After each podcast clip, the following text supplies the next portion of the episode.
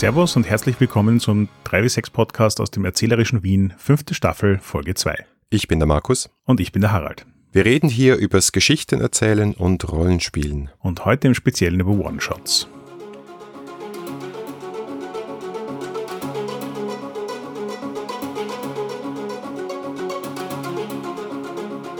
Bevor wir starten, Harald, ich war recht umtriebig, was Cons und Messen betrifft im Oktober und November, äh, also auch beruflich, aber nicht nur beruflich, sondern auch nebenberuflich. Äh, ich habe ein bisschen ausgeholfen am System Matters Stand in Essen an der Spiel und dann habe ich ausgeholfen wie immer am Tintenfuchs Stand an der Vienna Comic Con in Wien. Und ich wollte mich kurz bedanken bei den Fans, die mich angesprochen haben, teilweise sogar an der Stimme erkannt haben oder an unserem kleinen 3W6-Pin, was mich unglaublich gefreut hat. Also hallo Volker, Florian, Captain Toast und der zehnte Doktor in Wien. Ich habe leider gerade deinen Namen wieder vergessen. Hab mich unglaublich gefreut, dass ihr teilweise extra zum Stand gekommen seid, um Hallo zu sagen oder was signiert zu lassen. Das motiviert unfassbar. Moment, du hast was signiert? Wir, wir geben Signaturen? Wow. ja, also das war Dread, da habe ich ja was damit zu tun. Äh, ah, okay. Ja, insofern, das hat dann weniger mit dem 3W6 Podcast zu tun, als mit System Matters und Dread. Und ah ja, apropos Dread, äh, herzlichen Dank alle, die beim Goldenen Stefan für Dread abgestimmt haben und für Dungeon World, die den zweiten und dritten Platz bei diesem zugegebenermaßen Popularitätswettbewerb für Rollenspiele gemacht haben. Aber auch das schöner Motivationsfaktor. Ja, ich, glaube, es war ähm, der Stefan, wo in der Gesamtliste, die ich mir so durchgesehen habe, mehrere Spiele drin waren, wo ich weiß, dass du oder dein Dunstkreis die Finger drin hatten. Also nicht schlecht. Ja, also ich würde mal sagen, äh, wir hatten auch ein bisschen die Finger drin, weil es sind ja doch sehr viele Spiele drin, die bei uns besprochen wurden und äh, die hoffentlich auch noch ein bisschen populärer geworden sind, dadurch, dass wir sie gut gefunden haben. Also insofern äh, Schulterklopfen uns allen. Und apropos Dankeschön, vielen Dank den Level 2 Patrons, die uns unterstützen. Seit der Con sind da einige dazugekommen, unter anderem René Diemer, Dankeschön. Valentin Massi, ebenfalls Dankeschön. Marco Barretto Bittner, schöner Name. Martin Brunhuber. Ein oder EIN oder anonym, aber danke. Und Verena Sutherland. Ja, wir haben einiges vor. Also unsere Con war ja auch ein Patreon-Ziel, das wir erfüllt haben. Und wir haben aber auch schon was Neues vor. Ja, unser nächstes Ziel laut Patreon ist ein Online-Kalender. Also was meinen wir damit genau? Wir haben auf der Con ja bereits Erfahrungen damit gesammelt, wie gut oder schlecht Tools funktionieren, um Runden online zu organisieren. Und wir haben mittlerweile halt auch eine Community, die groß genug ist, dass immer wieder Interesse darin besteht, gemeinsam miteinander Runden zu spielen. Ein paar Leute gibt es ja auch, die in einzelnen Städten sitzen, die sich auch tatsächlich treffen könnten. Aber in den meisten Fällen, glaube ich, geht es eher darum, ähm, Runden, die online stattfinden, zu organisieren. Und sobald wir das nächste Patreon-Ziel erreichen, wollen wir einen solchen Online-Kalender für die 3W6-Community zur Verfügung stellen. Wir wollen den natürlich nicht nur für Patreons zur Verfügung stellen, sondern die Idee ist, das Ding möglichst zugänglich zu machen. Aber wie genau das ausschaut und all die anderen Details dazu, das ist etwas, über das wir gerade noch diskutieren und nachdenken. Und ihr werdet definitiv mehr dazu hören, sobald es spruchreif wird. Unser altes Patreon-Ziel 3W6Con ist aber auch nicht tot, sondern das geht weiter. Wir machen das einmal jährlich und wir haben auch schon ein Datum für die nächste 3W6Con. Richtig, nämlich wir bleiben bei altbewährten der 21. und 22. September 2019. Wieder ein Wochenende, wieder in Wien, wieder in einer ähnlichen Größenordnung und wir freuen uns schon sehr, sehr, sehr darauf, wieder mit euch gemeinsam spielen zu können. Also tragt euch das Datum mal ein, 3W6 plus 1, 21. 22. September.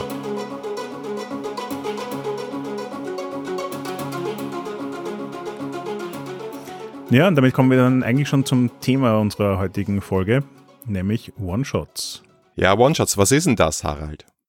Ja, das ist eine gute Frage und äh, wie ich festgestellt habe, auch eine hitzig diskutierte, sowohl auf Twitter als auch in unserem Slack. Ich habe so das Gefühl, dass es viel Gemeinsamkeiten in der Vorstellung dazu gibt, was One-Shots sind, aber es gibt auch viele Details, wo da Leute unterschiedliche Meinungen haben.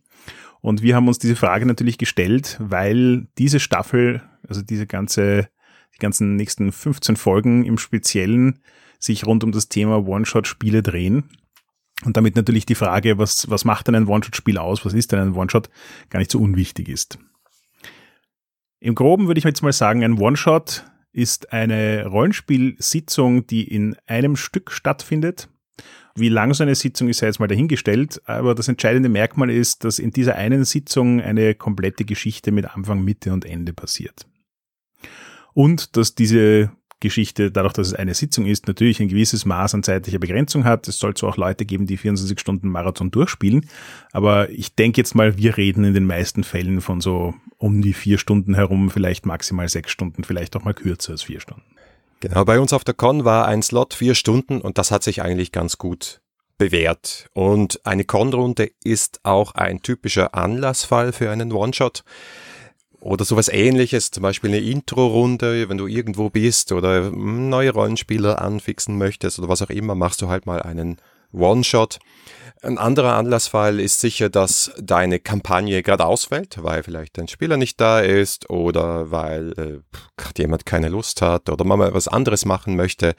Und man hat einen Spieleabend, aber macht nicht eine Kampagne weiter. Und ähm, ja, setzt dann halt einen One-Shot dazwischen zum Auflockern es gibt natürlich einiges an Voraussetzungen, die für den Erfolg eines One-Shots verantwortlich sind. Wir haben ja schon gesagt, das soll eine ganze Geschichte werden. Geschichten sind jetzt gar nicht so klein in ihrem Scope. Wir müssen ja irgendwo mal zu den Charakteren kommen. Wir müssen uns mal darauf einigen, worum diese Geschichte sich dreht. Wir brauchen also einen Anfang, wir brauchen dann auch einen dramaturgischen Mittelteil und schließlich auch einen Abschluss. Und das alles in vier Stunden unterzubringen, ist ja gar nicht so einfach. Das heißt also, eines der Kriterien ist oft der schnelle Einstieg in die Geschichte. Das heißt, es wird nicht viel herumgeplänkelt.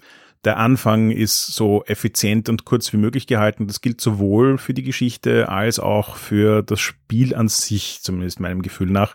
Das heißt, wie schnell geht's, einen Charakter zu bauen oder sind die Charaktere wie bei Con-Runden schon vorgegeben? Wie schnell einigt man sich darauf, worum es in der Geschichte geht? Das heißt also viele One-Shot-Spiele geben die Geschichte per se, zumindest in einer groben Form, ja bereits vor. Und es geht dann sozusagen um die Variation einer spezifischen Geschichte, die man an dem Abend spielt. Und all diese Dinge tragen halt dazu bei, dass der Anfang, der Einstieg in das Abenteuer in einer One-Shot-Runde auch einfacher gehalten wird. Ja, beziehungsweise direkter. Also sehr viele zum Beispiel jetzt vorgeschriebene klassische Abenteuer, die als One-Shots gedacht sind, beginnen in medias res. Also du hast nicht die typische Tavernenszene, sondern du hast die erste Action-Szene dieser Geschichte als Anfang. Ich finde das in der Hinsicht ja auch spannend, wenn Abenteuer hier der Idee Rechnung tragen und es sowohl für schnellere, eben kürzere One-Shots als auch für etwas längere, vielleicht auch Anfang einer Kampagne Szenarien vorsehen. Ich fand das zum Beispiel bei Dungeon World bei der Aschenkönigin recht nett gelöst. Da gibt's quasi eine eigene Seite, die nur die verschiedenen Einstiegsszenarien beschreibt. Egal, ob man das jetzt als eben in Medias Res, ihr seid quasi mitten in den Katakomben und es geht schon los. Oder ihr kommt in das Dorf und geht erstmal in die Taverne und so weiter. Und damit hat man, also wenn man das dann ausprobiert und dasselbe Abenteuer mit diesen unterschiedlichen Einstiegen spielt, merkt man schon, dass es eben unterschiedliche Vorgaben und Erwartungshaltungen in den Spielern schürt wie lang das dauern wird und wie lang sich dann tatsächlich auch ausbreitet. Mm, ein anderer weiterer Zeitfaktor, ein praktischer Faktor ist die Charaktererstellung und auch so die Zusammenstellung der Gruppe. Und das wird halt sehr oft über vorgefertigte Charaktere gelöst, so im klassischen Rollenspiel, so dass du von Anfang an weißt, was ist dein Charakter einerseits, du hast halt die Auswahl, spiele ich A, B, C oder D, und andererseits, was ist auch meine Rolle in dieser Geschichte und meine Rolle in dieser Gruppe? Weil wofür man sicher auch keine Zeit hat, ist, dass die Gruppe sich über längeres Spiel zusammenfindet und jeder so seinen Platz in dieser Gruppe und in der Gruppendynamik findet und man womöglich noch eine Motivation für die gesamte Gruppe für dieses Abenteuer finden muss. Dafür ist definitiv keine Zeit und das ist auch nicht der Zweck, glaube ich, eines One-Shots, dass man das äh, länger diskutiert oder im Spiel findet. Das hat mehr in der Kampagne Platz. Da sind wir übrigens auch schon beim ersten Punkt angekommen, den ich sehr spannend finde, wenn man One-Shots und Kampagnenspiel ein bisschen einander gegenüberstellt. Also nicht nur, dass es klare Unterschiede zwischen diesen beiden Herangehensweisen gibt, sondern auch, dass das eine vom anderen lernen kann.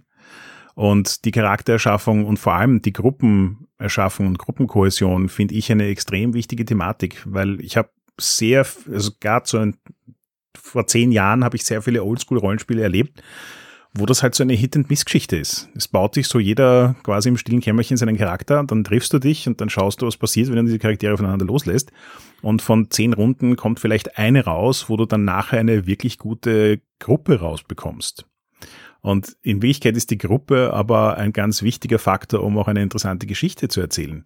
Weil wenn du keine Gruppe hast, weil jeder seine eigenen Ziele verfolgt, dann kann das zwar ein lustiges Rollenspiel sein, aber ich persönlich glaube, dass die Geschichten spannender sind, wenn es tatsächlich um, um den Zusammenhalt von Hausnummer fünf Leuten geht und nicht um fünf einzelne Geschichten.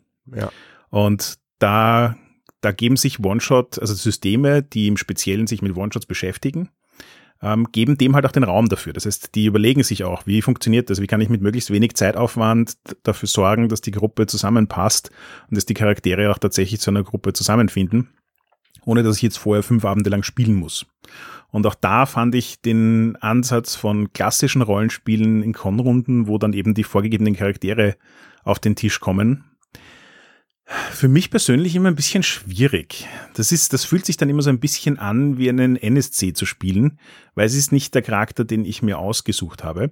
Und mir ist schon vollkommen klar, dass das auch ein bisschen so eine illusorische Sache ist, weil in vielen One-Shot-Systemen, wo ich mir Charaktere bauen kann, ist trotzdem unglaublich viel rund um diese Charaktere schon vordefiniert. Oder umgekehrt, es gibt nicht sehr viel zum Definieren zu den Charakteren. Und damit ist es jetzt nicht so, als ob ich äh, mit super elaboraten Charakteren rauskomme aus dieser Erschaffung. Aber trotzdem habe ich mehr das Gefühl, dass das mein Ding ist. Ich bin einfach mehr investiert, weil ich Entscheidungen rundherum getroffen habe, wie dieser Charakter auszusehen hat. Hm. Und ich finde, wenn One-Shot-Systeme das gut hinkriegen, ist das eine sehr, sehr spannende Sache. Ja, es ist nämlich interessant, weil du sagst jetzt One-Shot-Systeme und da sind wir genauso ein bisschen am Punkt, nämlich, dass wir, und worauf wir auch in dieser Staffel, glaube ich, hinaus wollen, dass der One-Shot eigentlich der Ausnahmefall ist für die klassischen Rollenspielsysteme. Weil wenn du dir die klassischen Rollenspielsysteme, und damit meine ich halt D&D, DSR, Shadowrun, die ganzen großen Systeme, Warhammer Fantasy etc., äh, wenn du die dir anschaust, dann sind sie eigentlich alle ausgelegt auf langfristige Kampagnen. Was heißt das? Du machst am Anfang eine relativ aufwendige Charaktererschaffung, du hast eine Charakterprogression, eine Steigerung, die auf langfristiges Spiel ausgelegt ist Du musst dich einarbeiten in die Regeln. Du hast auch Zeit dafür, dich einzuarbeiten in die Regeln. Und, und der Sinn dieser ganzen Geschichte ist sehr oft halt das Erkunden der Welt, das langsame Kennenlernen der Welt, Schritt für Schritt, Abenteuer für Abenteuer. Und dementsprechend ergeben sich halt auch viel, viel längere Spannungsbögen. Und dementsprechend ist es halt ziemlich egal, wenn eine Sitzung mal ähm, langweiliger ist oder wenn man sich eine Sitzung mal nur mit dem Kennenlernen der Charaktere beschäftigt oder von mir aus mit Einkaufen weil man hat ja dann irgendwann die Belohnung dafür. Irgendwann geht das auf, wenn man in die Tiefe geht, der Welt und der Charaktere und so weiter. Und man kann sich da auch Zeit lassen mit dem Zusammenfinden der Gruppe. Also das, was du beschrieben hast, jeder bastelt äh, für sich zu Hause den Charakter, kommt dann her, hat persönlich sehr viel Investment in diesen Charakter. Also siehe auch die Folge von Gender Swapped zum Thema Personal Play. Das hat was für sich. Sehr viele Leute investieren sich da gerne und haben, nehmen sich da auch sehr viel Freude raus. Und dementsprechend ist das Zusammenfinden der Gruppe auch ein Teil des Spiels. Aber eben, wenn du das dann nimmst und sagst, ich möchte gerne einen One-Shot machen, dann musst du das alles total verdrehen. Also statt sich mit dem Charakter zu beschäftigen, kriegst du einen vorgefertigten Charakter. Statt sich in die Regeln reinzufinden, sagst du, naja, ich erkläre euch mal das Wichtigste oder wir, wir lassen alles Optionale weg oder ich sag dir dann, was du tun musst, ich bin der Spielleiter und du spielst dann halt irgendwie mit. Und, oder statt dass du die Welt erkundest, hast du halt im Extremfall einen Raum. Ich sage, das funktioniert wirklich gut. Ich habe viele äh, so Single-Room-Szenarios für Cthulhu zum Beispiel gespielt in drei, vier Stunden. Und das ist genau das Richtige für einen One-Shot. Aber eben, es ist halt nicht, das ist dieses Erkunden dieser Welt.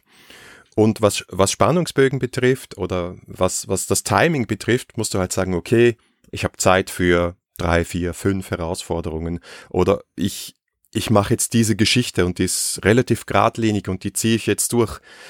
Und was am Schluss dabei rauskommt, ist sehr oft eher so ein, also du hast es beschrieben als ein NSC-Spiel, ich, ich würde es beschreiben als Erlebnisspiel und nicht Spielspiel. Du sitzt da, mhm. du kriegst einen Eindruck, du erlebst was, es ist cool, aber du hast nicht wirklich das Spiel gespielt. Ja, du hast ja jetzt vollkommen den, den Nagel auf den Kopf getroffen mit, was mich mittlerweile an klassischen Kampagnenspiel so herausfordert. Ich habe das früher nie so wirklich beachtet, aber seit wir uns mehr mit Erzählspielen beschäftigen, ist mir halt auch wirklich aufgefallen, dass ganz viele Rollenspiele, die Kampagnenspiele in den Vordergrund stellen, beschäftigen sich so gut wie überhaupt nicht damit, wie One-Shot-Spiel ausschaut. Genau das, was du vorhin gesagt hast. Ich muss unglaublich viel an einem klassischen Rollenspiel hin und her biegen, damit ich es tatsächlich als One-Shot spielen kann. Aber das, was du so beschrieben hast, als der, die, die, die Belohnung liegt sozusagen im langfristigen Spiel und im, im Einleben und in Einfinden in die Charaktere und die Welt und die Geschichte. Und da ist schon okay, wenn von 20 Abenden mal einer langweilig ist. Nein, ist es nicht. Ich persönlich finde das unglaublich unbefriedigend. Ich, wenn ich mir die Zeit nehme, mich vier Stunden lang hinzusetzen und was zu machen, dann will ich, dass diese vier Stunden mir Freude machen. Und ich persönlich beziehe beim Rollenspielen die Freude halt nicht nur daraus, dass ich andere Menschen treffe, die ich mag, sondern ich, ich möchte halt auch eine, eine nette Geschichte erleben. Ich gehe ja auch nicht ins Kino mit der Einstellung, ja, wenn der Film mal scheiße war, dann ist das halt blöd, aber das passiert. Ich meine, es mag schon sein, dass Leute gibt, die so oft ins Kino gehen, dass es ihnen wurscht ist, ob ein Film ihnen mal überhaupt nicht gefällt oder nicht. Aber im Normalfall, oder wenn ich mir Bücher aussuche, die ich lese, ich versuche im Normalfall schon quasi dorthin zu optimieren, dass ich ein möglichst nettes Erlebnis habe. Und das gilt für mich halt auch bei Rollenspielen. Ja? Und ich, ich möchte, eigentlich sind mir Systeme, die sich mit beiden Dingen beschäftigen, bewusst die sagen, okay, wir verstehen, dass ein One-Shot andere Dynamiken hat als eine Kampagne. Und wir wollen sowohl Struktur für One-Shots als auch Struktur für Kampagnen bieten. Das ist für mich der, der heilige Gral.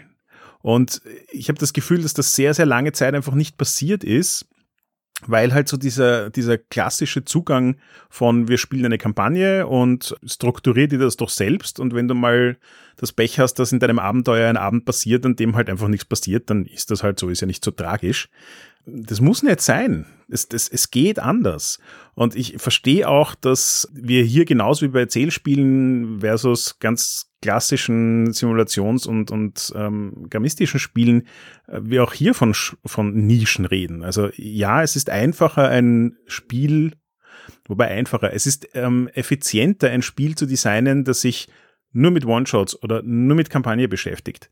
Das ist definitiv schwieriger, ein Spiel zu schreiben, das beides bedienen kann. Aber wenn es das kann, dann kommt für mich halt das Bestmögliche raus. Weil das ist dann halt genauso wie das, was wir in den letzten zehn Jahren von Fernsehserien gelernt haben. Ich muss nicht nur eine Geschichte an die andere rein, wo alles, was davor und danach kommt, eigentlich keinen Einfluss drauf hat, sondern ich kann auch eine Geschichte an die andere rein und trotzdem gibt es einen darüberliegenden Story-Arc, der das Ganze nochmal interessanter macht. Ja, voll. Und jetzt hast du auch gleich unseren lieben Hörerinnen und Hörern gesagt, warum es sich lohnt, diese Staffel zu hören, auch wenn sie vielleicht gar keine One-Shot-Spieler sind. Weil ich glaube, diese eine, diese eine perfekte Sitzung zu haben, ja, das ist ein Ziel, das auch den Kampagnenspielern nahe liegen muss, oder? Weil ich, ich bin bei dir. Wenn man diese eine langweilige Sitzung akzeptiert, geht halt sehr schnell, dann sind plötzlich 50 Prozent der Sitzungen langweilig. Es sollte halt nicht sein. Wir werden, wir sind erwachsen, werden älter, die Zeit ist limitiert und ich möchte aus meiner Rollenspielzeit einfach möglichst viel Energie rausziehen und nicht dann äh, rausgehen und sich denken, was habe ich jetzt als Spielleitung wieder falsch gemacht, damit dieser, dass dieser Abend so daneben gegangen ist aus dem Perspektive heraus, eben wie gesagt, egal ob man ein Freund von One-Shots und Story-Games ist oder ganz klassische Rollenspiele bevorzugt, ich glaube, dass in unserer Staffel sehr viel Spannendes drin sein wird, weil alle diese Spiele, die wir vorstellen, sich eben bewusst damit beschäftigen, wie funktionieren One-Shots, wie muss man Regeln so gestalten oder wie muss man Spiele so gestalten, dass sie mit einem One-Shot gut zusammengehen. Und da sind meiner Meinung nach auch viele, viele Erkenntnisse dabei, die sich leicht in, in, einen, in ein Kampagnenspiel überführen lassen, die jetzt gar nicht mal super systemspezifisch sind, sondern eher so generische Ansätze, wie man Rollenspiele ähm, handhabt und betrachtet und damit eben auch in jedem Kampagnenspiel einen großen Mehrwert bringen können. Ja, ganz genau. Schauen wir doch uns einige dieser Beispiele an, auch anhand von tatsächlichen Storygames, die wir teilweise schon besprochen haben oder noch besprechen werden in dieser Staffel. Und das eine Thema war ja Charaktererschaffung und Gruppenerschaffung, haben wir jetzt schon darüber gesprochen. Wie schaffen wir es schnell Charaktere zu erschaffen. Einerseits, das würde ja mit regelleichten Systemen schon funktionieren, aber ich finde, glaube, es ist nicht genug. Es geht ja wirklich darum, Charaktere zu erschaffen, die für diese spezielle Geschichte geeignet sind. Die müssen sich ja nicht für die ewig lange Kampagne eignen, die müssen auch nicht länger in Anführungszeichen halten als diesen Abend. Aber für diesen Abend müssen sie perfekt sein. Und da finde ich, gibt es ein paar Mechanismen, die wir schon angeschaut haben, die äh, total spannend sind, wie zum Beispiel die Fragebögen bei Dread. Du hast ja für jeden Charakter 13 Fragen und es dauert gar nicht so kurz, diese 13 Fragen zu beantworten. Typischerweise also verwendet man von einer vier Stunden Dread-Sitzung fast die Hälfte, mindestens ein Drittel für diese Charaktererstellung. Aber da ich als Spielleiter oder in einem vorgefertigten Abenteuer halt sozusagen der Autor oder die Autorin diese Fragen maßschneidere auf den Charakter, auf die Notwendigkeit dieses Charakters in dem Spiel und da diese Fragen ja Suggestivfragen sind, da diese Fragen auch Dinge vorgeben. Also da, da ich halt frage, warum bist du Captain des Footballteams geworden? Dann sage ich, du bist Captain des Footballteams. Und das ist eine wunderbare Mischung aus vorgegeben und Gestaltungsspielraum, die es ermöglicht und nach einigen Sitzungen Dread, die ich schon geleitet habe, kann ich sagen, es, es funktioniert auch wirklich gut, dass man einerseits schnell zu super passenden, motivier gut motivierten Charakteren für diese Geschichte kommt und andererseits den Spielerinnen und Spielern auch die Möglichkeit gibt für Investment, wie sagt man das auf Deutsch, ja, dass man sich mit dem Charakter identifiziert und dementsprechend auch mehr Spaß hat, ihn zu spielen. Gerade die Fragen aus Dread waren für mich so ein vollkommener Eye-Opener, den ich mittlerweile auch in absolut jedem Spiel verwende, das ich spiele, egal ob es dort geplant ist oder nicht.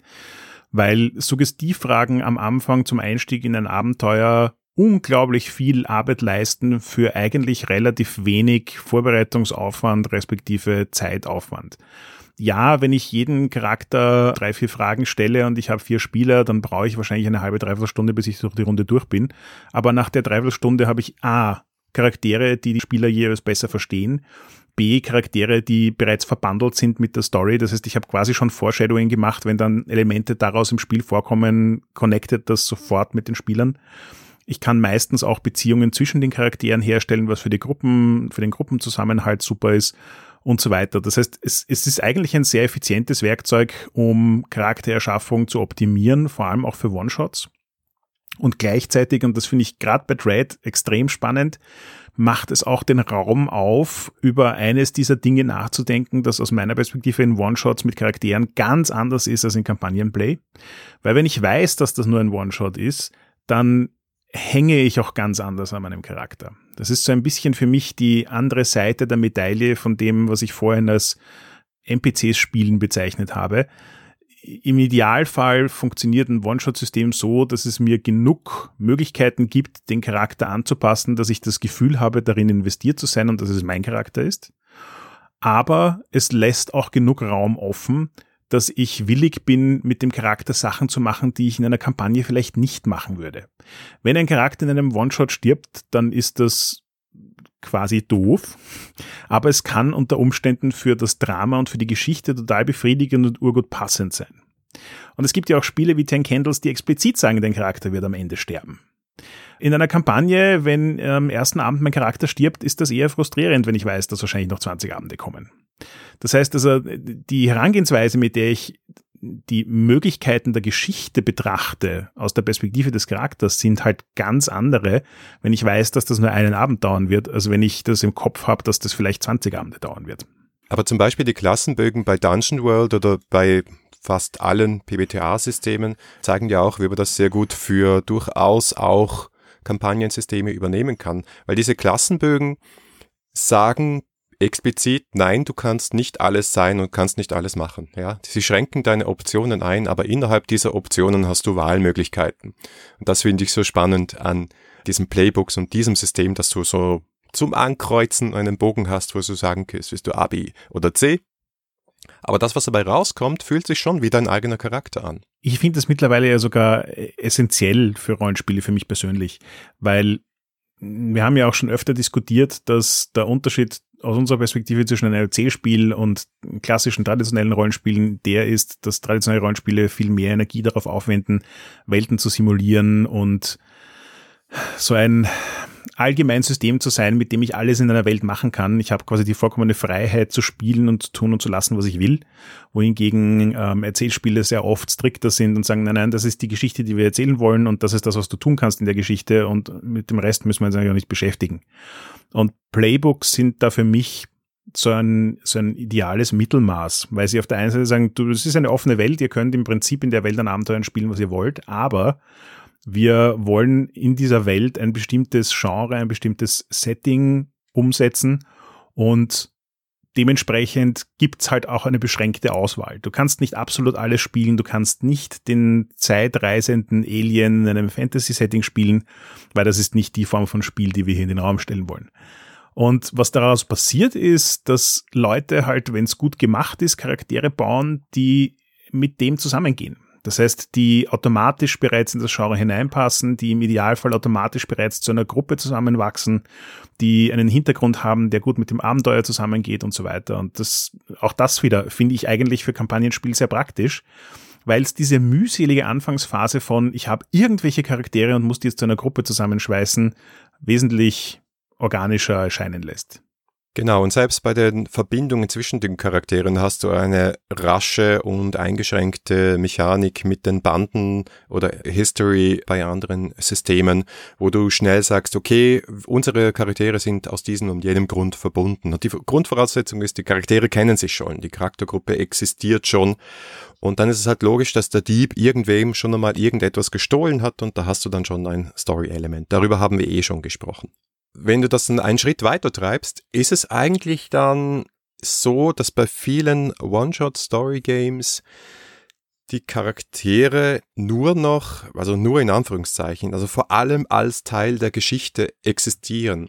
Was meine ich damit? Also die sind dann einfach untrennbar verbunden mit dem Spannungsbogen, der jetzt gleich ausgespielt wird. Nehmen wir Fiasco her, Du erschaffst in Fiasco mit deinem Playset zuerst Beziehungen, Bedürfnisse, Orte, Gegenstände, die aus einem Playset herauskommen, das auf eine ganz bestimmte Geschichte, auf ein ganz bestimmtes Subgenre ausgerichtet ist. Und dein allerletzter Schritt ist dann einfach nur noch zu sagen, okay, es gibt jetzt am Tisch diese Beziehungen, diese Orte, diese Gegenstände. Daraus ergibt sich logischerweise, dass mein Charakter das ist. Ja, und dann schreibst du auch noch nur noch den Namen deines Charakters auf einen Zettel und damit ist der Charakter auch gebaut. Also du machst ihn quasi nicht von innen nach außen, sondern von außen nach innen.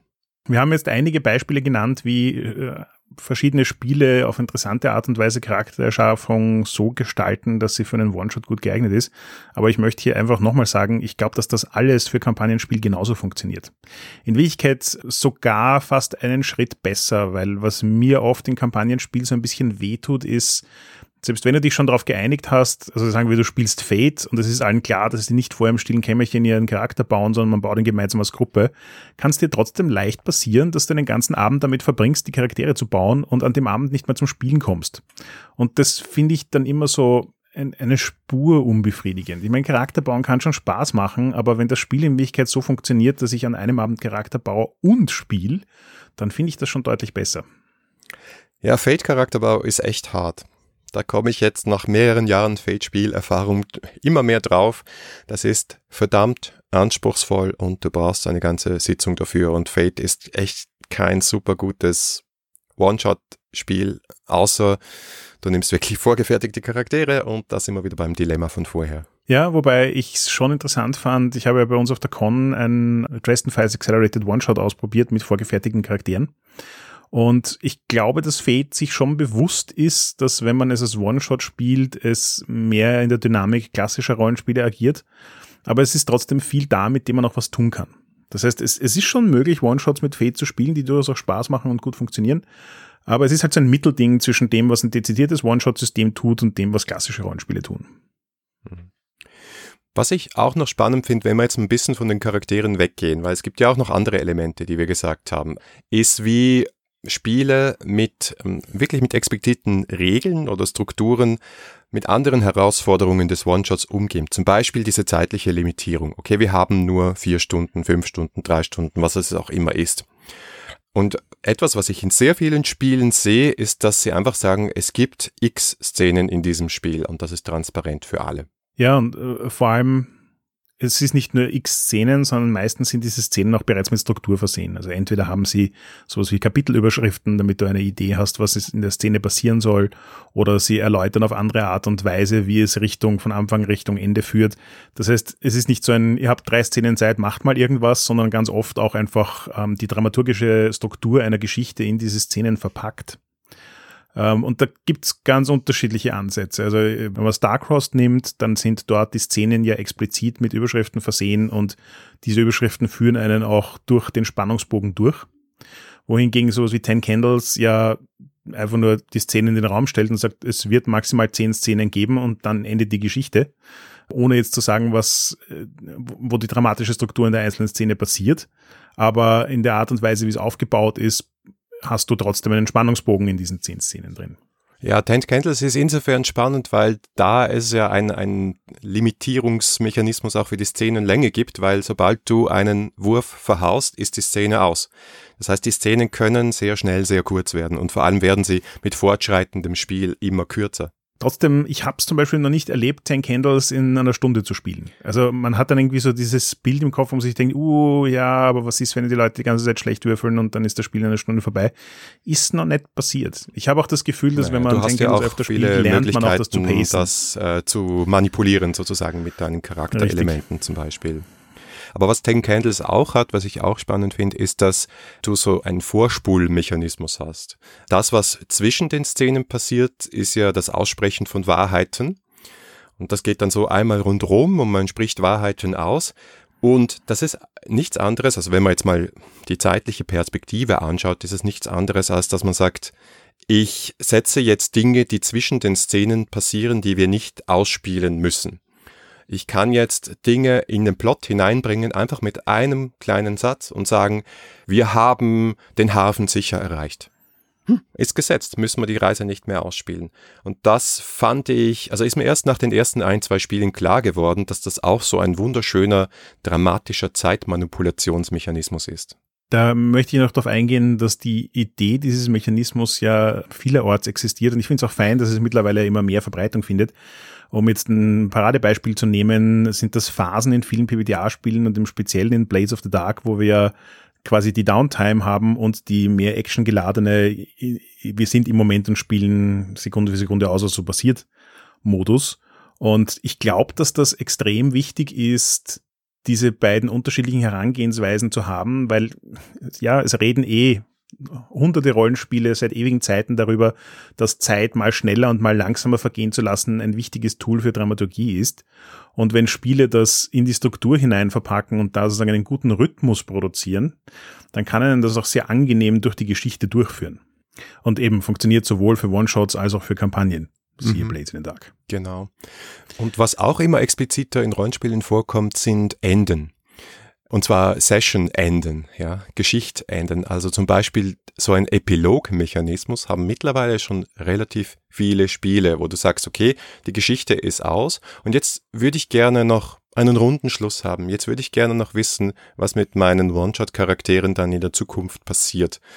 Das adressiert aus meiner Sicht etwas, was viele klassische Rollenspiele problematisch macht problematisch ist übertrieben, aber wo es sehr stark auf das Können von Spielleitung und Spielern ankommt, dass du einen Abend zu einem befriedigenden Ende bringst. Ja, total. Das geht auch Hand in Hand aus meiner Perspektive. Also genau die Dinge, die wir bis jetzt genannt haben. So am Anfang, du hast quasi eine Phase, in der du hineinkommst in die Geschichte durch die Charakterschaffung, durch Fragestellungen und so weiter. Und am Ende einen runden Bogen, der das Ganze abschließt, einen Epilog, der wirklich auch sozusagen ein Ende der Geschichte darstellt und offene, interessante offene Fäden abschließt für dich. Und dazwischen einfach auch eine vorgegebene Struktur, die dafür sorgt, dass du halt tatsächlich innerhalb von drei bis vier Stunden durch eine komplette Geschichte durchkommst.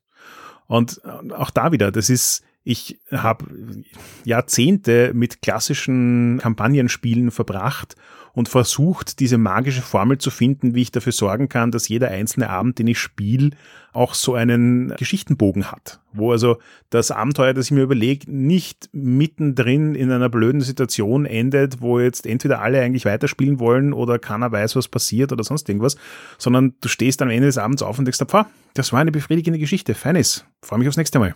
Ja, und das hat wirklich viel mit Spannungsbögen auch zu tun, ja, und narrativer Struktur, die typischerweise eben von Storygames eher vorgegeben werden als von klassischen Spielen. Und damit meinen wir, oder mein ich zumindest eben nicht Railroading, sondern einfach so ein Fokus des Spiels, der durch die Regeln und durch den Ansatz dieses Spiels für alle klar ist. Das krasseste Beispiel ist sicher Bluebeard Sprite, über das wir hier gesprochen haben, wo du wirklich dasselbe Märchen mit wir gehen durch die Räume der immer gleichen Struktur ausspielst, aber halt auf sehr, sehr, sehr unterschiedliche Weise, je nachdem, welche Räume du besuchst und welche Aspekte der Braut du wählst.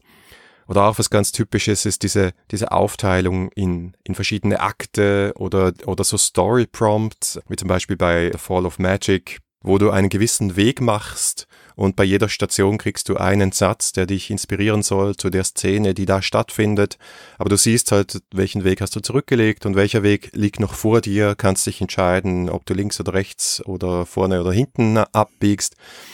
Und damit hast du, glaube ich, einfach mehr Werkzeuge in der Hand, um diese Spannungsbögen und das Vorwärtskommen in der Geschichte vom Anfang über die Mitte bis zum Schluss hinzukriegen. So, da muss ich jetzt ein bisschen zu einem Rant ansetzen, weil du am Anfang mein Lieblingswort verwendet hast, nämlich Railroading. Ich habe da viel drüber nachgedacht in den letzten Tagen rund um das Thema Railroading und Story Games, respektive Railroading und One-Shots. Und für mich so ein bisschen die Erkenntnis momentan ist gerade, Railroading hat in traditionellen kampagnenorientierten Spielen, glaube ich, deswegen einen sehr schlechten Ruf, weil es halt oft darauf hinausläuft, dass die Spieler dabei kein Buy-in haben. Du kriegst quasi eine Geschichte vorgesetzt und es ist vollkommen egal, was du tust. Es kommt immer die Geschichte raus, die der Spielleiter haben will. Und du weißt aber nicht, was die Geschichte ist, die der Spielleiter haben will. Das heißt, du irrst so ein bisschen im Dunkeln herum, versuchst irgendwelche Sachen zu machen und hast eigentlich keine Ahnung, was funktionieren wird und was nicht. Und das ist für mich so einer der essentiellen Unterschiede zu der Form von Railroading, die ich eben in One-Shots sehe. Weil da ist am Anfang klar, was die Struktur der Geschichte ist, die ich erzählen will. Teilweise wird es auch, so wie du sagst, bei uh, Fall of Magic in der Geschichte ganz klar auf den Tisch gelegt. Ich sehe das immer vor mir, was das Railroad-System ist, in dem ich hier arbeite. Und dadurch, dass ich aber weiß, was das Railroading ist, kann ich damit auch spielen. Ich kann also Entscheidungen treffen, die hilfreich sind, um in eine bestimmte Richtung zu gehen oder weniger hilfreich sind oder es vielleicht auch sabotieren und kann damit also ganz bewusst Spannungen erzeugen ähm, und einfach schauen, dass ich eine interessante Geschichte daraus machen kann, die sich immer noch entlang dieses Pfades bewegt. Und ich finde, das ist genauso wie die Charaktererschaffung. Ich, wenn ich sozusagen relativ wenig Optionen darin habe, wie ich meinen Charakter ausgestalte, ich kann also nicht einfach irgendwas bauen, sondern ich bin schon eingeschränkt darin, was ich bauen kann.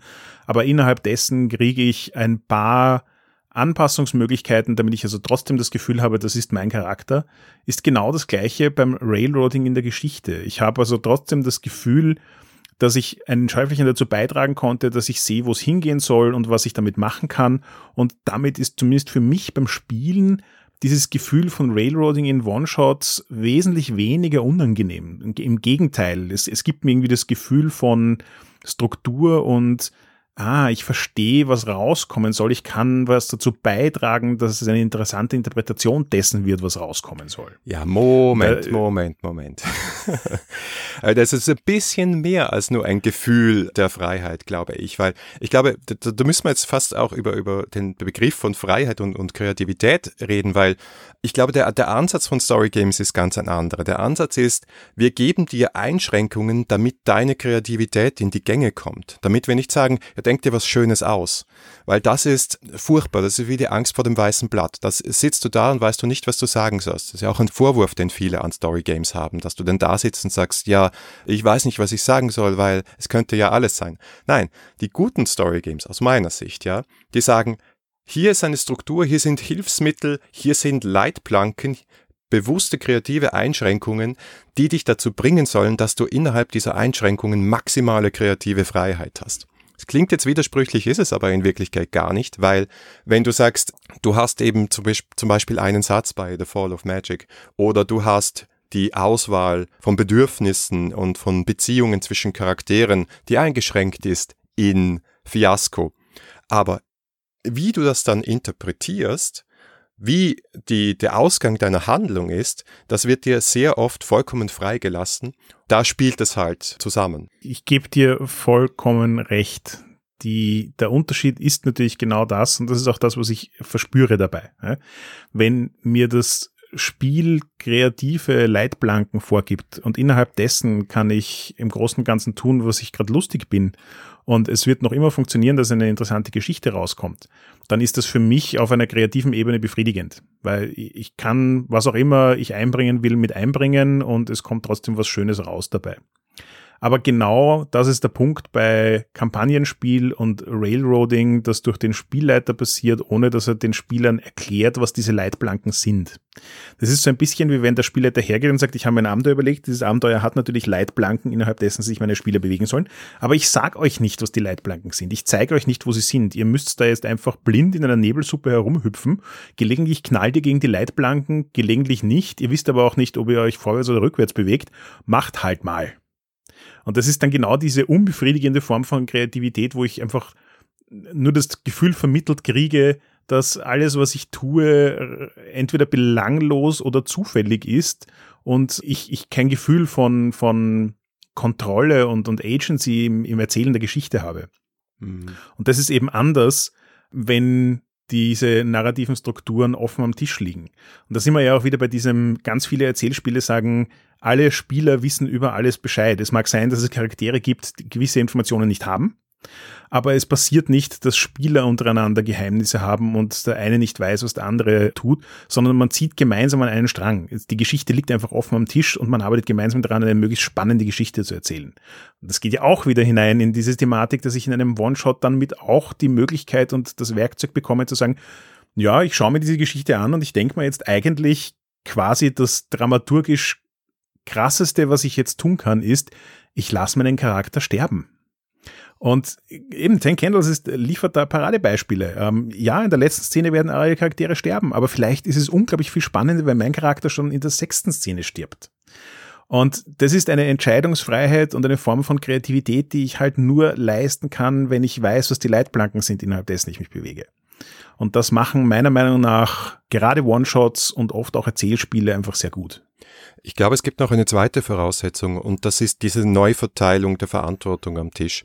Weil du hast die, äh, von dieser Spannung zwischen Spielleitung und Spielern gesprochen und das wird in den meisten One-Shot-Story-Games ja aufgelöst, insofern als du sagst, es gibt möglicherweise eine Spielleitung, möglicherweise auch nicht, aber es ist auf jeden Fall so, dass die Spielerinnen und Spieler am Tisch eine Mitverantwortung haben für die Entwicklung der Geschichte. Und zwar nicht nur theoretisch, sondern ganz praktisch die, den Verlauf der Geschichte mit beeinflussen können. Und das macht es natürlich, das hat dann einen praktischen Nebeneffekt, dass ich als Spielleiter ja auch viel, viel weniger vorbereiten muss und viele von diesen Story Games dann überhaupt keine Vorbereitung benötigen, so dass ich sie wirklich out of the box am Abend schnell auspacken kann und schnell drei, vier Stunden spielen kann ohne Vorbereitung. Und das ist dann aus meiner Sicht das nächste, was spezifisch auf die Situation One-Shot hindesignt wurde von diesen Spieldesignern. Total, und ich habe das mittlerweile auch extrem zu schätzen gelernt, weil, so wie du schon mal gesagt hast, wir werden alle älter und haben weniger Zeit und wir wollen unsere Zeit eigentlich möglichst wertvoll nutzen. Und wenn ich ein System, wenn ich eine Auswahl habe zwischen einem System, wo ich mich an einem Abend hinsetzen kann und sagen, pfah, heute habe ich Lust, wir haben uns gerade getroffen, lasst uns was machen. Oder noch viel simpler. Ich verwende was auch immer für ein Tool, um mich online mit Leuten zu verabreden, schreibe auf Twitter, habe heute Lust, Rollen zu spielen, wer mag noch? Es melden sich drei Leute. Man setzt sich eine halbe Stunde später hin, packt ein One-Shot-System aus, das halt keine Vorbereitung benötigt und spielt einfach das ist für mich schon sehr beeindruckend. Also die, diese Option zu haben, so quasi dieses Ad-Hoc-Rollenspielen, ohne dass ich jetzt stundenlang vorbereiten muss, mich erstmal darauf einigen muss, wer der Spielleiter ist, eine Gruppe zusammensuchen muss und so weiter und Charakter machen muss am ersten Abend und am zweiten Abend erst zum Spielen anfangen kann. Die Leichtigkeit, die diese ähm, One-Shot-Spiele mit wenig Vorbereitung haben, ist was aus meiner Perspektive extrem verlockendes.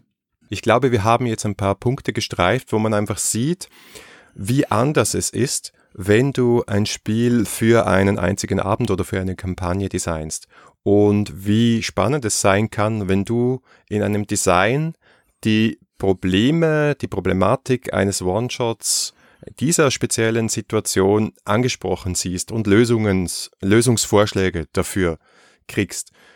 Und wir haben halt gesehen in der Vorbereitung für diese Staffel, dass es eine riesig lange Liste von Erzählspielen gibt, die für diese One-Shot-Situation designt gestaltet wurden.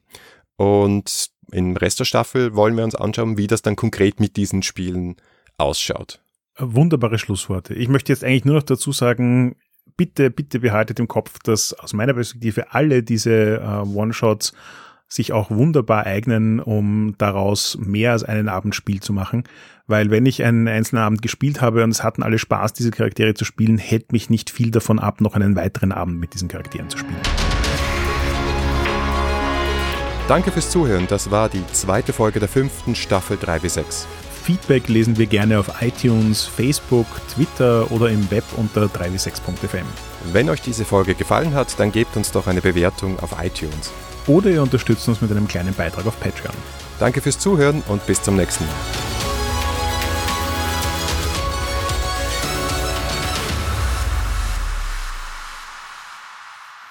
Okay. Na bitte, solide Ein-Stunden-Folge. Ja, da hatten wir ein paar Pausen. Meinst du, wir kommen auf 50 Minuten runter? Das könnte sein.